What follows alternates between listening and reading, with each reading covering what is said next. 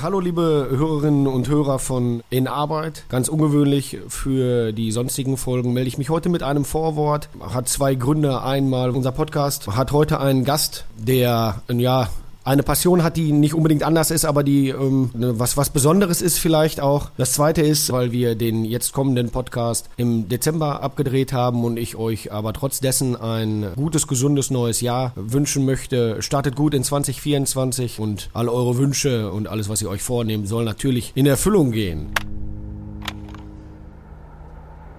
In unserem ganz normalen Leben, in der Nachbarschaft und in der Freizeit, aber auch im Berufsalltag und in Arbeit sind wir umgeben von Menschen, die friedlich miteinander auskommen wollen. Gerade wir hier bei der Expertiv lernen jeden Tag neue Menschen kennen, die einfach nur ihr Ding machen möchten, sich um die Lieben kümmern und ein gutes Leben führen, eben ankommen. Ganz egal, welcher Religion sie sind und welchen Hintergrund.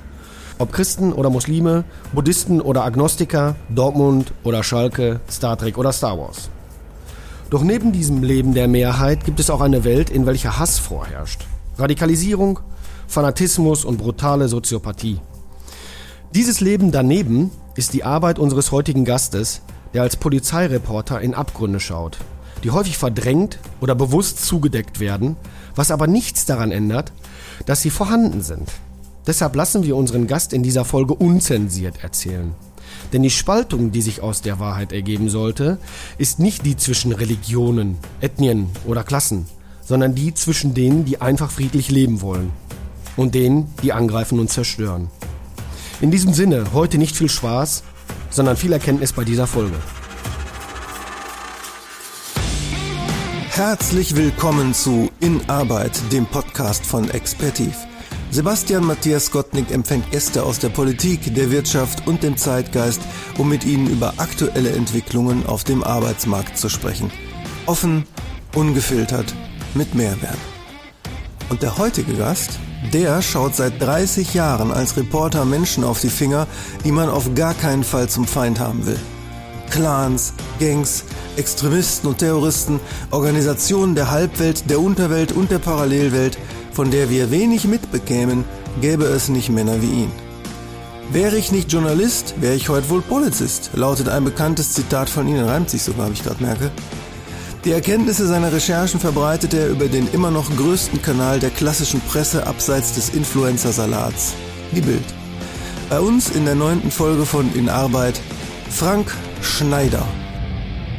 Ja, danke schön. Ja, herzlich willkommen, Frank. Schön, dass du da bist.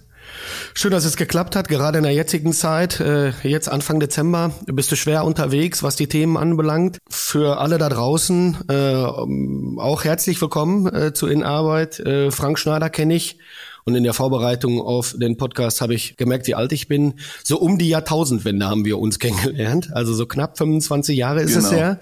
Ähm, damals habe ich eine Ausbildung in einem Reha-Zentrum gemacht äh, und du warst äh, dort Patient äh, bei äh, einem guten Freund von uns beiden und wir haben immer wieder latent Kontakt miteinander gehabt und ich habe deine Arbeit verfolgt und da es ja hier in Arbeit um Berufung und Passion geht, habe ich dich eingeladen. Ich bin gespannt auf unseren Austausch. Danke, dass du da bist. Gerne. Ja, Frank, dann steige ich direkt mal ein. Deine Sparte des Journalismus ist ja mit nichts vergleichbar, was sich sonst heute so schimpft, also außer mit Kriegsberichterstattung. Du kannst als Polizeireporter Dinge nicht einfach behaupten. Du brauchst Quellen, Informanten, Belege und kannst dich auch nicht hinter Haltung verstecken, sondern musst dich immer wieder der Realität stellen und die berichten statt Wunschdenken. Also wie sieht dein Arbeitsalltag aus? Ist das so, wie wir Laien uns das vorstellen? So eine Mischung aus Noir-Krimi, Undercover Cup und äh, Wallraff? Naja, sagen wir mal so, ich werde halt getrieben von dem, was passiert. Und ähm, aus ganz früheren Zeiten ähm, kann man nur sagen, das durften wir natürlich offiziell alle nicht, aber da gab es den Polizeifunk, das ist natürlich viele, viele Jahre her. Heute gibt es Digitalfunk, da gibt es keine Möglichkeit mehr, etwas mitzubekommen. Und dafür braucht man eben, genau wie du schon sagst, das Netzwerk. Man braucht Menschen, die einem Informationen geben, die einem sagen, was wirklich passiert. Man will ja immer etwas mehr wissen, als schon bekannt ist. Man will eben hinter die Kulissen blicken. Und ich habe mich über die Jahre dann spezialisiert, eben, sagen wir mal, von dem alltäglichen äh, Schrecken, der auf den Straßen passiert, von normalen Verbrechen, äh, wenn man überhaupt von normalen Verbrechen sprechen kann, Unfällen und Ähnlichem, bin ich dann übergegangen, äh, mich zu spezialisieren, gerade im Bereich der organisierten Kriminalität, auch des Extremismus, Terrorismus. Und Jetzt hätte ich dann eigenartigerweise ein gutes Bauchgefühl gehabt. Leider muss man ja sagen, sind das ja genau die Themen, die uns heute interessieren. Eben Clankriminalität, als organisierte Kriminalität, äh, mafiöse Strukturen. Äh, früher und früher kennen wir alle nur Mafia. Dann kam irgendwann die Russen-Mafia und heute haben wir mit ganz anderen Strukturen zu tun, mit der Marok-Mafia in den Benelux-Ländern, ähm, die teilweise äh, massivst und brutalst auftreten. Wir haben äh, in Deutschland eben libanesische Strukturen, jetzt kommen die syrischen, teilweise schon irakische Strukturen dazu in der Clankriminalität und äh, ja, auf der anderen Seite Extremismus, Terrorismus. Ähm, momentan haben wir alle das Gefühl, zu Beginn haben wir gerade drüber gesprochen, gerade sehr anstrengende Zeiten. Ähm, erst jetzt diese Woche der vereitelte Terroranschlag äh, auf den Weihnachtsmarkt in Leverkusen, der hätte heute stattfinden sollen nach Planung dieser beiden sehr, sehr jungen äh, potenziellen Attentäter. Und ähm, das ist, was einen so erschreckt, die sind erst 15 und 16. Ähm, da ist gerade etwas, da passiert gerade etwas. Wir kippen gefühlt gesellschaftlich in beide Richtungen weg. Einmal eben mit wir sehen es ja auch durch den Israel-Konflikt, äh, massive äh, äh, Propaganda und Hetze im Netz gegen äh, Juden und alles Westliche. Äh, man nur von Antisemitismus zu sprechen, wäre viel zu schwach. Und äh, damit natürlich eine wachsende Terrorgefahr, weil junge Menschen natürlich sehr leicht zu beeinflussen sind. Und auf der anderen Seite auch genauso nach rechts ähm, ist rechtspopulistische Parteien wachsen. Äh, wir haben im Osten teilweise schon äh, Strukturen rechts, die wachsen. Also auch genau sozusagen als Gegenreaktion darauf dann auch rechte Strukturen. Und äh, ja, das sind sehr herausfordernde Zeiten. Und da finde ich eben schonungslosen, ehrlichen und, und äh, realen äh, Journalismus äh, sehr, sehr wichtig. Äh, kein Haltungsjournalismus, wie er teilweise gefordert wird, gerade im öffentlich-rechtlichen Raum, sondern eben wir müssen Menschen Fakten nennen, wir müssen sie auch mit unbequemen Wahrheiten, auch politisch inkorrekten Wahrheiten, müssen wir sie konfrontieren, denn nur so ändert sich was und äh, nur so können wir Probleme angehen. Probleme schön zu reden, klein zu reden, haben wir ja gemerkt, hat nichts gebracht. Es gab da mal den schönen Satz, das nützt den Falschen. Und damit sind natürlich Rechte gemeint, aber wir sehen es ja eben, wie stark die AfD momentan ist. Und dann sehen wir ja, dass das Prinzip Probleme kleinreden, Probleme verschweigen nicht funktioniert hat, denn es hat den Falschen genützt. Hm, okay. Ähm, ich habe mir Gedanken darüber gemacht, äh, gerade bei der ersten Frage. Ähm, ich meine, ich kenne dich noch aus Zeiten, wo du mit Totto und Harry hier in Bochum äh, ziemlich bekannt damals unterwegs warst. Ähm, genau. Äh, ja. Und du hast gerade eben gesagt, du hast gesagt, äh, oder du wolltest dich spezialisieren. Ähm, dazu meines Erachtens nach musst du ja, wenn du den Polizeifunk nicht mehr abhören kannst, in irgendeiner, kannst in irgendeiner Art und Weise Vertrauen zu Menschen aufbauen, die dir diese Informationen präsentieren können. Absolut, ja. Vertrauen ist ein Wert, den muss man sich erarbeiten und den muss man hüten, äh, wie eine Pflanze. Wie hast du es geschafft, über die ganze Zeit genau die richtigen Menschen so zu ja, umgarnen, will ich mal sagen, wenn das das richtige Wort ist, dass sie dir das Vertrauen schenken, manchmal oder oftmals an Informationen eher zu kommen als alle anderen? Ja, genau, das ist ein ganz entscheidender Punkt. Gerade in meinem Bereich ist es ja extrem schwierig. Wenn ich jetzt Showreporter bin, Show, äh, Sportreporter bin, dann kann man es ja auch so ein Geben und Nehmen. Ähm, das ist natürlich als Polizeireporter schwierig. Im Geben kann ich nichts, äh, dann mache ich mich strafbar, dann macht sich der Polizeibeamte strafbar. Also zusätzlich nochmal, außer wenn wir natürlich auch manchmal Informationen bekommen, die er mir eigentlich auch nicht geben dürfte. Aber die Motivation der Menschen ist relativ einfach. Gerade in Sicherheitsbehörden sind viele extrem frustriert über die Entwicklung und dass eben Politik häufig Wahrheiten verschweigt, schönredet. Ähm, man merkt das auch mit der Änderung des aktuellen Innenministers, den wir hier in Nordrhein-Westfalen haben, der ziemlich klare Kante hat. Das wird von den Polizeibeamten auch sehr, sehr positiv wahrgenommen. Das hatten wir in der Zeit davor teilweise überhaupt nicht. Wenn ich an die Kölner Silvesternacht denke, wie dann Dinge verschwiegen wurden, wie Dinge äh, geheim gehalten wurden, immer so nach dem Motto, wir geben nur das raus, was eh schon bekannt ist. Mhm. Da hat sich sicherlich schon was geändert, aber trotzdem ist natürlich die Sorge bei den Polizisten sehr groß und ich kann nur ein Beispiel von, von äh, vorgestern nennen als das äh, hochkam mit dem 15- und 16-jährigen äh, potenziellen Attentätern, die da den Weihnachtsmarkt angreifen wollten. Da habe ich mich mit einem sehr, sehr lange bekannten Staatsschützer eben Vertrauensverhältnis besteht zwischen uns, sehr großes Vertrauensverhältnis, äh, mich lange unterhalten, wir kennen uns sehr lange und er hat auch zu mir gesagt, du kennst dich aus, dir muss ich nichts erklären und ähm, Verfassungsschützer, Staatsschützer sprechen immer vom sogenannten Grundrauschen. Grundrauschen heißt, da tut sich was. Ähm, wir merken Bewegung, gerade jetzt in Zeiten von Social Media, Internet, ähm, da gibt's eben Bewegung, da gibt's Kommunikation, da gibt's auch möglicherweise konspirative Treffen. Da tut sich was, irgendwas baut sich zusammen. Mhm. Das ist ein alarmierendes Signal. Und er sagt, wir sprechen nicht mehr vom Grundrauschen. Wir haben das Gefühl, wir stehen in einer Großraumdiskothek und haben die Musik voll aufgedreht. Wir haben einen Kontrollverlust gerade, weil ähm, alle Strukturen andocken an diesen Nahostkonflikt, äh, es nur noch Hetze und, und junge, äh, sagen wir mal, auch äh, Menschen gibt, die, die empfänglich sind für diese Propaganda, für diese Hetze, für diesen Hass. Und äh, da entwickelt sich gerade etwas, das äh, uns ein kompletter Kontrollverlust Mm, okay. Und der sagt mir das natürlich, weil ihn das beunruhigt, weil, weil er große Sorge hat um dieses Land und weil er will, dass die Politik das erreicht. Und wir wissen es ja leider.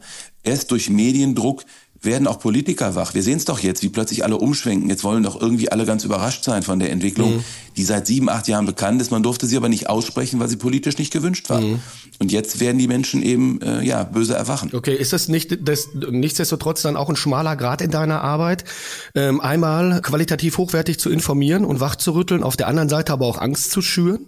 Völlig richtig. Ähm, aber ich sag mal so, ähm, Fakten, ich bleibe immer meinen Fakten treu. Man muss auch in diesen Zeiten überhaupt nicht noch etwas aufbauschen, etwas groß machen, etwas, etwas an, ja, wie Ängste schüren. Mhm. Das, die Situation ist dramatisch und schlimm genug. Und ich finde immer, sich einfach treu zu bleiben, bei den Fakten zu bleiben. Und das ist in meinem Bereich auch, ja, unumgänglich. Ähm, wie gesagt, ich will auch keinem zu nahe treten, der vielleicht andere Bereiche betreut. Aber wenn man so sieht, so bei, bei lustigen und, und fröhlichen Promi-Geschichten und bunten Geschichten, da kann man auch manchmal so ein bisschen naja, es soll ja auch ein bisschen Unterhaltung sein. Ähm, das ist in meinem Bereich natürlich schon deutlich anders. Mhm. Da geht es wirklich um harte Fakten, um harte Realitäten, aber natürlich stimmt man sich auch irgendwo ab. Auch innerhalb der Redaktion überlegen wir natürlich, was können wir den Menschen auch noch zumuten. Man kann ja nicht den ganzen Tag denen nur das Gefühl geben, die Welt geht morgen unter, das ist völlig klar. Aber gerade in Zeiten, wo Politik bewusst schläft, ich kann es nicht anders äh, formulieren, da muss man einfach auch seine Möglichkeiten nutzen und zu sagen, nee, die Realität sieht so aus und tut endlich was, werdet wach. Deine Konfrontation mit der Wirklichkeit betrifft ja dich selber auch. Du triffst Opfer, begegnest Tätern in den krassesten Zusammenhängen. Ähm, wie findest du da für dich selbst eine emotionale Stabilität? Ich könnte mir vorstellen, einerseits durch eine krasse Trennung von Privatleben und Beruf wahrscheinlich oder durch irgendeinen Glauben. Also wie bleibst du emotional stabil in diesem Job? Ja, also das erste muss ich immer sagen, da ist, da gilt der größte Dank und das größte Kompliment meiner Familie die für mich da ist, äh, meine Frau, die da einen Streifen mitmacht, äh, was ja auch einfach ist, wenn ein Terroranschlag passiert. Ich, ich nenne mal ganz gerne Beispiele. Man muss sich vorstellen, ich sitze mit meiner Frau vom Fernseher. Wir können uns noch alle an diesen verheerenden Anschlag bei dem Länderspiel in Paris erinnern, Bataclan. Und da sitzen wir vom Fernseher und ich höre diesen Knall und sag schon zu meiner Frau, das war kein, kein Böller, das war was anderes. Und ähm, dann kurz darauf der zweite Knall und da sage ich noch zu ihr, in Gottes Namen, jetzt lass bitte nicht gleich mein Handy klingeln. Ähm, ja, es klingelte. Eine halbe Stunde später saß ich im Auto auf dem Weg nach Paris. Und das war eine, wie wir es ja so nennen, eine Ongoing-Lage. Und meine Frau hatte halt äh, natürlich riesengroße Sorgen. Ähm, jetzt fährt er dahin, wo die Terroristen noch rumlaufen. Ähm, das war wenige Monate vor auch Paris, da war es ja auch nicht anders. Da hatten Terroristen Charlie Hebdo, die Satirezeitschrift, angegriffen, also Journalisten angegriffen, mein, meinen Berufsstand angegriffen, ganz gezielt. Die waren auch auf der Flucht bin ich auch sofort nach Paris gefahren. Also man braucht erstmal Menschen um sich herum, die, die das mitmachen die einem Stabilität geben und man braucht natürlich klar eine Trennung. Ich nenne das immer so, ich brauche ein Leben daneben. Ähm, was für mich immer super wichtig ist, eben wie gesagt, Familie, mein Sohn, meine Frau, ähm, Zeit mit Menschen zu haben, wo man sich auch wirklich mal ablenkt, auch mal über andere Dinge spricht, auch mal das Handy wirklich weglegen. Das ist eigentlich das Gefährlichste, dass man das zu wenig tut. Und was ich immer noch mache, ähm, ich, ich äh, gehe im Winter äh, oftmals alleine, ähm, also oftmals, also ich fahre dann für ein paar Tage äh, in den Schnee nach Österreich und ähm, gehe dann wirklich stundenlang Winterwandern, für mich ganz alleine, was mein Akku immer wieder auflädt. Und das ist ganz, ganz wichtig, weil zu Beginn sagtest du ja, wir haben uns kennengelernt an einem, in einem Reha-Zentrum. äh, ja, und das ist eine der Stresskrankheiten, die ich auch habe, nämlich Rücken. Und da kam noch vieles äh, danach dazu, von Gallenstein über Netzhautablesung bis Hörsturz, wo man dann immer wieder merkt, welchen Raubbau man in seinem Körper betreibt. Und da muss man eben aufpassen, ähm, dass eben auch mentaler Druck, den man natürlich spürt. Denn natürlich hat man Kontakt ähm, zu Opfern und natürlich prägt einen das. Äh, vielleicht noch ein Beispiel zum Ende, was mich am meisten beeindruckt hat, negativ äh, und auch belastet hat war die Love Parade Katastrophe. Ich war damals vor Ort. Wir hatten vorher Hinweise von Polizeibeamten, die sagten, das kann so nicht funktionieren. Äh, wir waren an diesem Tunnel und wir hatten ein Auge drauf. Und dann passierte diese Katastrophe vor meinen Augen. Und ich war als einer der ersten oder möglicherweise sogar der erste Journalist in diesem Tunnel und habe das gesehen und muss sagen, das habe ich damals unterschätzt. Das war einfach zu viel. Ähm, damit konnte ich auch nicht rechnen, äh, so viel schreckliche Dinge dann zu sehen. Und das war für mich so ein bisschen wie eine Großübung, die man kennt vom Roten Kreuz und THW und äh, Feuerwehr, die dann Menschen schminken und ganz viele Verletzte liegen irgendwo rum. Aber das war hier eben harte Realität, äh, mit der man so nicht rechnen konnte. Mhm. Es hieß, es sind äh, möglicherweise ein, zwei Tote im Tunnel, da sind irgendwo Leute runtergefallen, das war die erste Meldung, kommt man in diesen Tunnel und sieht ungefähr 70, 80 leblose Körper dort liegen. Und ähm, das, das war so auch ein Schock für mich, ähm, wo ich äh, lange dran zu knapsen hatte mhm. und ähm, das mir lange über die Bettdecke gelaufen ist. Und auch selbst wenn ich jetzt drüber rede, habe ich wieder dieses ungute Gefühl und ich war, ich konnte wirklich jahrelang in diesem Tunnel danach ganz schlecht diesen, diesen Geruch, diesen Tunnelgeruch, ähm, kann ich gar nicht so beschreiben, aber dieser Geruch, den habe ich abgespeichert und auch Geräusche speichert man übrigens ab. Das sind gar nicht unbedingt die Bilder, das sind häufig Geräusche. Ich kann mich zum Beispiel noch erinnern, in diesem Tunnel stand an einer Tunnelwand eine Polizeibeamtin, auch völlig überfordert mit der Situation, die übergab sich. Und dieses laute Geräusch von diesem sich übergeben hat sich bei mir total eingebrannt äh, im Zusammenhang mit diesen Bildern. Also da muss man schon versuchen, sich selbst auch zu schützen, weil nützt ja nichts, wenn man am Ende des Tages irgendwann selber dann da liegt. Ja, genau. Also ähm, äh, neben den beiden Fragen, die ich mir dazu äh, schon im Vorfeld notiert hatte, habe ich äh, natürlich auch das ein oder andere jetzt aus deinen Ausführungen heraus äh, mir notiert.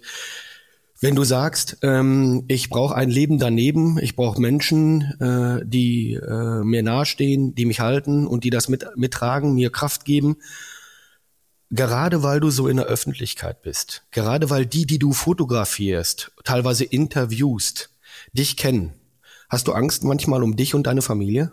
Ja, was heißt Angst ist ja ein, ist ein schlechter Ratgeber. Man, man ist vorsichtig, ähm, man wägt auch Dinge ab und natürlich gibt es Drohungen, aber das betrifft ja nicht nur mich, das betrifft ja immer Journalisten, die den Finger in die Wunde legen. Ähm, das können subtile Drohungen sein, das kann äh, Drohungen aus dem politischen Raum sein. Das können natürlich auch Drohungen bei mir, insbesondere aus dem kriminellen Milieu sein, ähm, sei es jetzt bei Rockern oder Ähnlichem.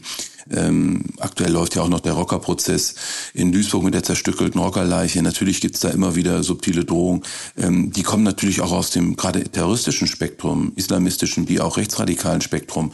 Natürlich passt diesen Leuten nicht, äh, wenn wir über sie berichten und über das, was sie tun. Ähm, das gibt's aber auch aus der Fußballszene.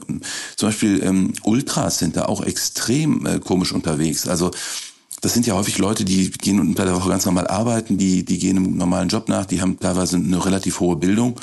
Aber trotzdem, wenn an diesem Samstag für drei Stunden klingt es dann irgendwie aus und dann sind Journalisten der erklärte Gegner. Das ist bei Linksextremisten auch nicht anders bei Demonstrationen. Äh, der schwarze Block greift gezielt immer wieder Journalisten an. Äh, wir sehen es jetzt bei Ausschreitungen, auch insbesondere Benelux, Frankreich, wo ich ja dann auch war. Ähm, auch, auch gerade junge Migranten greifen gezielt Journalisten an. Also das ist immer wieder gegeben in akuten Situationen, aber auch eben subtil. Und natürlich muss man da auch vorsichtig sein und sich und seine Familie schützen.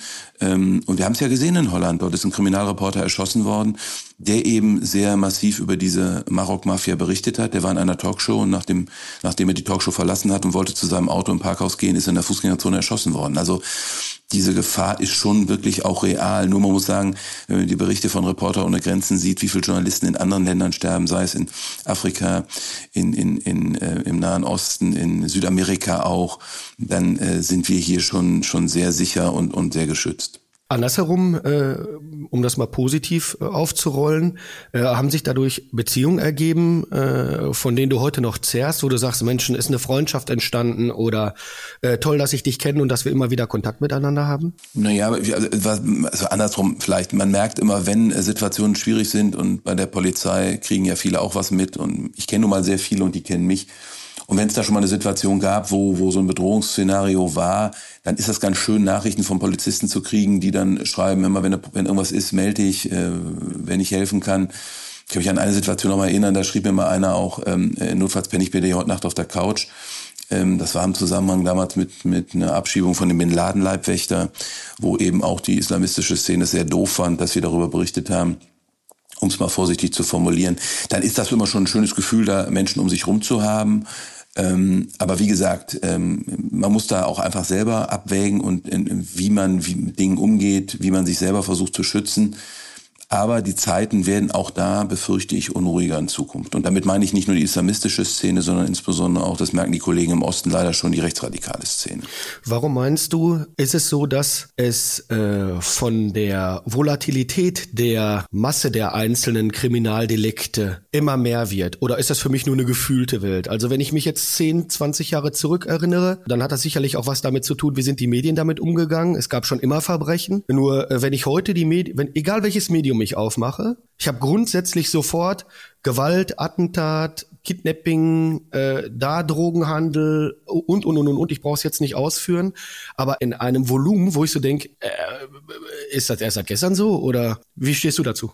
Ja, also natürlich ist es immer eine Frage. Ähm, äh, Bad News are good news heißt es ja auch immer, aber wenn man sich alt, ich sage mal so, ein gutes Beispiel dafür ist zu sehen, wie Kriminalität sich verändert hat. Man muss sich nur ganz alte Aktenzeichen XY-Sendungen angucken. Die gibt's bei YouTube, ist immer wieder auch manchmal ein bisschen amüsant, wenn Edith Zimmermann da noch sitzt. Wir hatten früher äh, so brutale ähm, ja, äh, Sexualmorde an Anhalterinnen, ähm, Kindermorde auch, ähm, ganz schreckliche. Wir hatten massivste Banküberfallserien.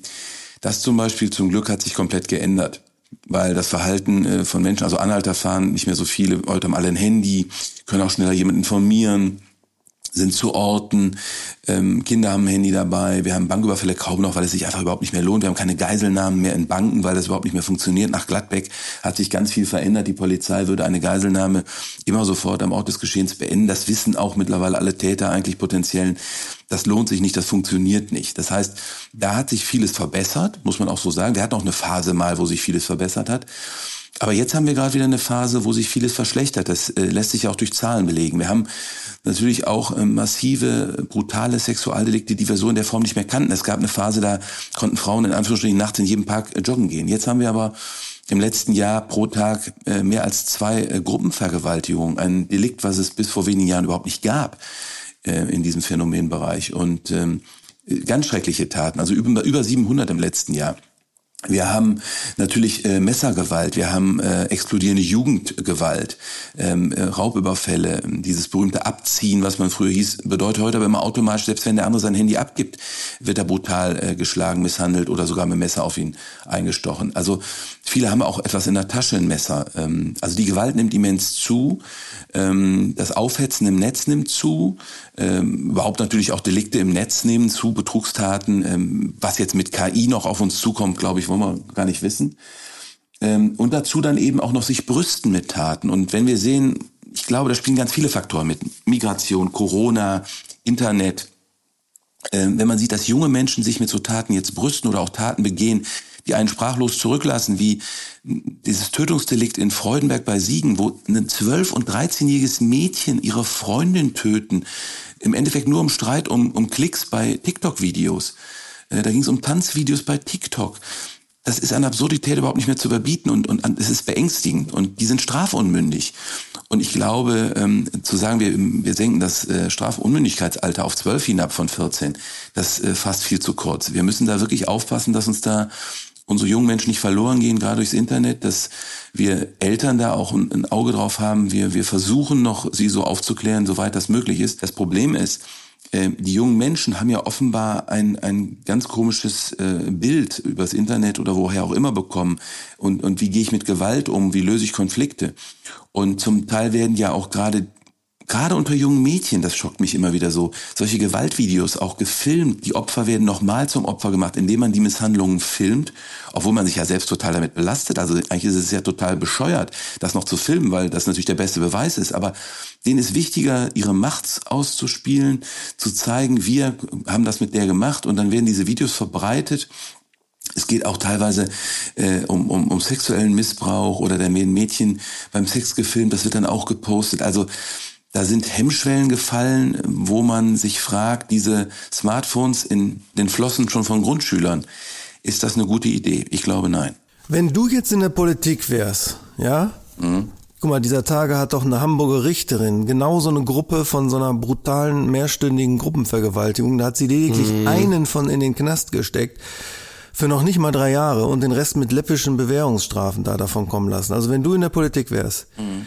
würdest du sagen, dass der erste Schritt ist, dass solche Verbrechen wirklich mal hart geahndet werden müssen, damit so die Täter nicht denken, die Wischiwaschi-Justiz in Deutschland ermöglicht mir hier alles? Also ich glaube, wir haben ein großes Problem immer noch, dass Justiz komplett täterorientiert ist. Es geht immer nur darum, was spricht für den Täter, was entlastet ihn, was muss man ihm zugutehalten. An die Opfer wird immer noch viel zu wenig gedacht, obwohl in den letzten Jahren schon viel passiert ist in Sachen Opferschutz und Nebenklagemöglichkeiten. Aber trotzdem geht es immer nur um den Täter. Und es wird in meinen Augen noch viel zu häufig, ähm, viel zu wenig an die Opfer gedacht und was mit ihrem Leben passiert. Und die haben häufig lebenslänglich. Eine Frau, die gruppenvergewaltigt wird, natürlich hat die lebenslänglich. Wie soll ein 15-jähriges Mädchen, ich sag mal, in ihrem Leben wieder vernünftig froh werden, wenn sie so ein Martyrium hinter sich hat? Und natürlich muss auch der Abschreckungsgedanke eine Rolle spielen. Äh, man muss auch Täter abschrecken. Und ich glaube, ähm, das, das ist häufig der Fehler. Ich glaube, wir brauchen gar nicht schärfere Gesetze. sondern sie müssten mal einfach auch mal hart ausgelegt werden. Und Justiz ähm, ist ja immer dieser Begriff der Kuscheljustiz. Das gilt ja nicht äh, flächendeckend, aber es gibt immer noch Bereiche, wo man sich wirklich fragt. Und auch hier in Hamburg ist es eine Richterin, also eine Frau, wo man sich fragt, ja, was geht denn in deren Kopf vor? Die muss doch wissen, was man diesem Mädchen angetan hat. Und da von einem Testosteron gesteuerten gruppendynamischen Verhalten zu sprechen, das geht doch nicht. Also aber das ist in der Politik momentan so ein bisschen schick, auch wenn ich dann die Bundesinnenministerin höre, die bei der Herbsttagung des Bundeskriminalamts letzte Woche sagt, ja, wir haben eine massiv explodierende Gewalt junger Migranten, aber das müsse man so nach dem Motto hinnehmen und verstehen. Die hätten einen anderen Blick auf Gewalt, die hätten auch selber andere Gewalterfahrungen aus ihrem Kulturkreis und ihrer, ihren ja, Fluchtbewegungen, hätten die halt einen anderen Blick auf Gewalt. Ich meine, was ist das denn für eine Aussage zu sagen, ja, denen geht's halt schlecht. Ja, dann muss man denen helfen, dann müssen wir auch sehr viele mehr Sozialarbeiter einstellen. Aber wir können doch nicht sagen, da haben Menschen einen anderen Bezug zu Gewalt, die, die üben Gewalt anders aus und da muss jetzt die Bevölkerung mit klarkommen. Also ich glaube auch da, man merkt, so ein paar Probleme wachsen einem über den Kopf und dann wird das einfach so, ja, mehr oder weniger hingenommen. Ich habe zum der, der Vorsitzende der Deutschen Polizeigewerkschaft, Rainer Wendt, hat mal einen schönen Satz gesagt. Die Menschen wollen nicht ständig erklärt bekommen, warum das so ist. Die wollen, dass das aufhört. Und ich glaube, das ist, da sollte die Politik sich mal an die Nase fassen. Zumal, was du gerade beschrieben hast, das nennt man ja auch ähm, Rassismus niederer Erwartung. Also mhm. wenn man ernsthaft sagt, ja, die können ja nicht anders, ja. Also wenn man gar nicht den gleichen universellen Anspruch an Zivilisiertheit an alle Menschen stellt, ja, dann ist das ja eigentlich Rassismus von den Menschen, die auch noch denken, sie seien moralisch besonders hochstehend. Ja, es heißt ja eben nicht umsonst, vor dem Gesetz ist jeder gleich. Eben. Und ähm, deswegen finde ich eben auch, das muss hart bestraft werden. Und ich verstehe manchmal einfach nicht, wie gerade bei diesen Sexualstraftaten, das finde ich so schrecklich. Und ich habe es vor Gericht auch schon miterlebt, was das für Opfer bedeutet. Wir hatten mal auch so einen Fall, da hat sich eine Gruppe junger Roma hier in Essen zusammengetan, hat Mädchen unter einem Vorwand, einer von denen sah ganz gut aus, der hat sich im Internet mit denen verabredet. Die waren 15, 16, die Mädels. Dann hat er die mit dem Auto abgeholt, plötzlich schicken noch drei Kumpels ein. Dann sind die mit denen nachts auf irgendeinen Feldweg, irgendeine Wiese oder sonst wohin gefahren und haben die dann zu dritt oder zu viert vergewaltigt. Und haben die hinterher, haben die dabei gefilmt und er gedroht, wenn du zur Polizei gehst, machen wir das öffentlich. Der hat ganz also ich glaube sieben oder acht Taten, bis sie zum Glück gestoppt wurden, weil dann die Mädels oder zwei, drei Mädels doch zur Polizei gegangen sind. Ähm, auch die sind total milde bestraft worden. Ähm, was ich unbegreiflich finde, weil man hat vor Gericht gesehen, zwei der Mädchen traten als Nebenklägerin auf. Die werden möglicherweise nie mehr richtig vernünftig Bindungen eingehen können. Die haben ein Grundmisstrauen gegenüber Männern, die haben Angst, die haben das wirklich eindringlich da vor Gericht geschildert. Und dass dann ein Gericht nicht mehr an die Opfer denkt als an die Täter, das finde ich äh, befremdlich. Ja, und so wie du gerade eben, oder jetzt wie du von Nachhaltigkeit sprichst für die Opfer, ähm, ist der äh, Bürger daran interessiert, nicht zu wissen, warum so etwas ist, sondern wie kann das nicht mehr, oder wie was machen wir, damit es nicht nochmal passiert? Und genau. da die Nachhaltigkeit zu haben, ne? Äh, das geht mir auch so ein bisschen ab. So, jetzt machst du diesen investigativen Journalismus, diesen Realität ungefiltert zeigen Journalismus ja ausgerechnet für die Bild. Wo wir ja alle wissen, seit Heinrich Bölls Romanen in den 70ern, dass sie einen sehr schlechten Boulevardruf hat. Wie kam es dazu? Oder machst du das bewusst, weil du sagst, Bild hat die größte Reichweite, dann mache ich das lieber für die statt für andere? Oder würdest du sagen, äh, der schlechte Ruf ist mittlerweile gar nicht mehr so gerechtfertigt, wie er einst war? Nein, also wenn, wenn ich der Meinung wäre, der schlechte Ruf wäre gerechtfertigt, dann könnte ich hier nicht arbeiten. Aber erstmal bin ich 71 geboren, deswegen äh, muss man sagen, habe ich damit nicht mehr viel zu tun. Als ich 1990 Abi gemacht habe, im Deutsch-Leistungskurs haben wir die Bild auch noch zerlegt. Ähm, habe dann aber gemerkt, also meine, meine ursprünglichen Beginne im Journalismus habe ich bei RTL gemacht, dort habe ich volontiert, auch bis Ende 99 bei RTL gearbeitet und bin dann eben zu Bild gewechselt. Aber der Grund war relativ einfach, genau wie du es gerade beschrieben hast. Ähm, es ist eben das Leitmedium in Deutschland. Und wenn es immer heißt, äh, ja, Bild liest keiner, das war aber früher ja immer schon so, wo man dann die Auflage sah und dachte, aha. Und jetzt gibt's ja noch was Unbestechlicheres. Jetzt gibt's die Klickzahlen im Netz und dann sieht man eben, wer was liest. Und ich glaube auch schon, allein durchs, durchs Internet hat Bild ganz andere Leserschaften erschlossen, insbesondere auch ähm, ganz andere Bildungsleserschaften, äh, ganz andere junge Menschen. Und man muss eins sagen, deshalb arbeite ich gerade jetzt im Moment so gerne bei Bild, weil Bild eben Wahrheiten ausspricht und keine Angst vor irgendeinem Shitstorm hat, wenn es irgendeine Wahrheit gibt, die ihm genannt werden muss. Und gerade jetzt beim Thema Israel wir ganz klar Kante zeigen und kein Ja, aber. Wenn man die barbarischen Angriffe sieht, die Terrorakte, ähm, die, die, was die mit Kindern, mit Frauen, mit Wehrlosen gemacht haben, abschlachten, anders kann man das nicht nennen, und dann immer wieder höre Ja, aber ähm, von anderen, dann muss ich sagen, bin ich sehr, sehr froh, hier zu arbeiten, die klare Kante zu zeigen.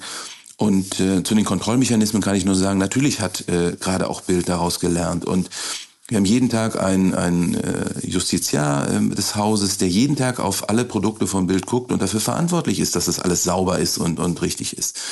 Und natürlich werden hier auch Fehler gemacht, hier arbeiten Menschen, das will ich überhaupt nicht beschönigen. Es gibt immer wieder Fehler, aber die werden massiv aufgearbeitet und damit sie sich eben nicht wiederholen. Und deswegen hat sich eben vieles bei Bild auch geändert. Das sieht man auch in der Zahl der Presseratsbeschwerden oder Rügen. Da hat sich vieles geändert und das zu Recht und auch zum Glück.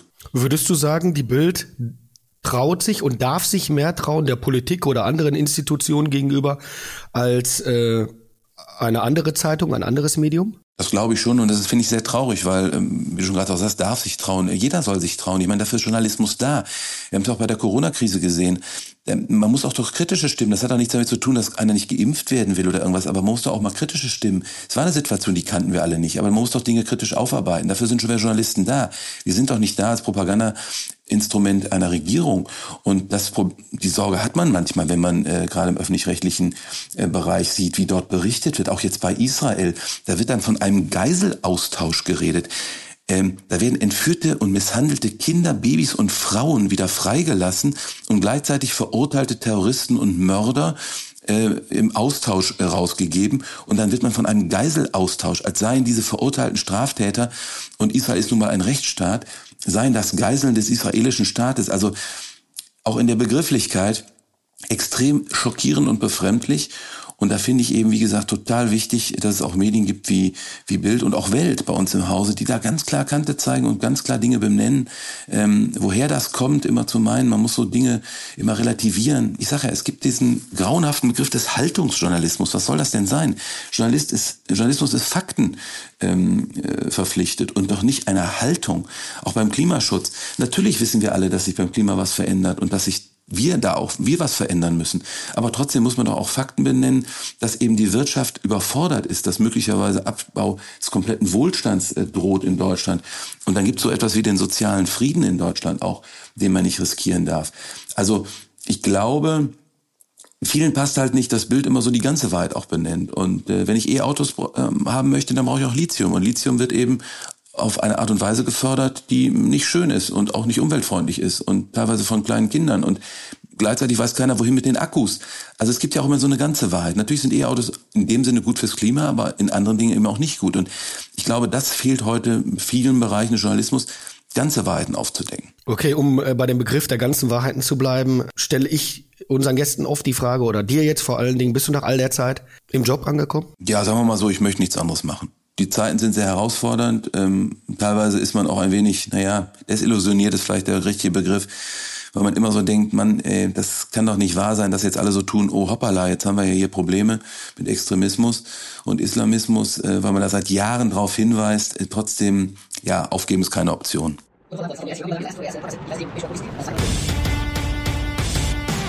Wir halten also fest, die Arbeit als Polizeireporter gestaltet sich so, dass du in einem Netzwerk, das heute ein reales sein muss, weil kein Mensch mehr den Polizeifunk abhören kann, der jetzt digital ist, äh, Vertrauen gewinnst von Informanten, Polizeibeamten, Menschen, die dich informieren, und dass du dann ganz klar den Finger in die zahllosen Wunden der Realität von heute legst, also Kriminalität, Extremismus, schlimmste Straftaten. Für deine eigene seelische Hygiene sorgst du durch ein Leben daneben, Familie, Winterwanderung und auch ein ganz wichtiger Tipp für unser Publikum da draußen, auch mal das Handy einfach mal weglegen. Und die Bildzeitung ist besser als ihr damaliger Ruf, weil sie zum einen eben die ganze Wahrheit versucht auszudrücken und auch diese Dinge, die oftmals bei den öffentlich-rechtlichen rechtlichen in so einen unappetitlichen Ja aber äh, münden, wie jetzt bei einem Israel-Thema, nicht mitmacht. Die Bild also keine Angst vor Shitstorms hat und außerdem, ganz wichtig, auf die Fakten, die berichtet werden, immer einen Justiziar blicken lässt. So, habe ich das solide zusammengefasst. Sehr schön. Dann, ähm, Frank, vielen Dank, dass du dir die Zeit genommen hast, gerade jetzt, wo es noch stressiger als stressig für dich ist, äh, dass du uns hast hinter die Kulissen ein Stück weit mitgenommen, das eine oder andere erzählt und präsentiert hast. Ich glaube, trotz des doch vielen, in Anführungsstrichen, negativen, kann der ein oder andere Hörer da draußen äh, was mitnehmen, wurden ein Stück weit die Augen geöffnet oder vielleicht auch zum Denken angeregt. Vielen lieben Dank dafür. Ähm, dir gutes Gelingen für die nächsten Stories beziehungsweise die nächsten Fakten und die Wahrheit, die du ans Tageslicht bringst. Ja, das ist lieb. Ja, und ich wünsche uns allen eine wirklich friedliche Adventszeit mit der großen Hoffnung, dass die Befürchtungen der Sicherheitsbehörden nicht eintreffen, dass noch etwas passiert auf einem, einem Weihnachtsmarkt, sondern dass wir alle mal positiv überrascht werden, dass es bis Weihnachten alles friedlich bleibt und dass wir vielleicht am 24. alle mit unseren Familien unterm Weihnachtsbaum sitzen und denken, ist ja alles gut gegangen. Vielen Dank. Dann äh, euch da draußen, ich schließe mich an. Eine schöne Adventszeit, beziehungsweise einen guten Rutsch ins neue Jahr. Ich sag danke, dass ihr zugehört habt, teilt, liked, ähm, erzählt es da draußen, welche Informationsquelle wir hier sind und welchen Mehrwert wir euch schaffen. Passt auf euch auf, wir bleiben in Arbeit. Das war's mit In Arbeit, der Podcast von Expertiv. Moderation Oliver Uschmann. Host Sebastian Matthias Gottnick. Eine Produktion von Westwind Stories.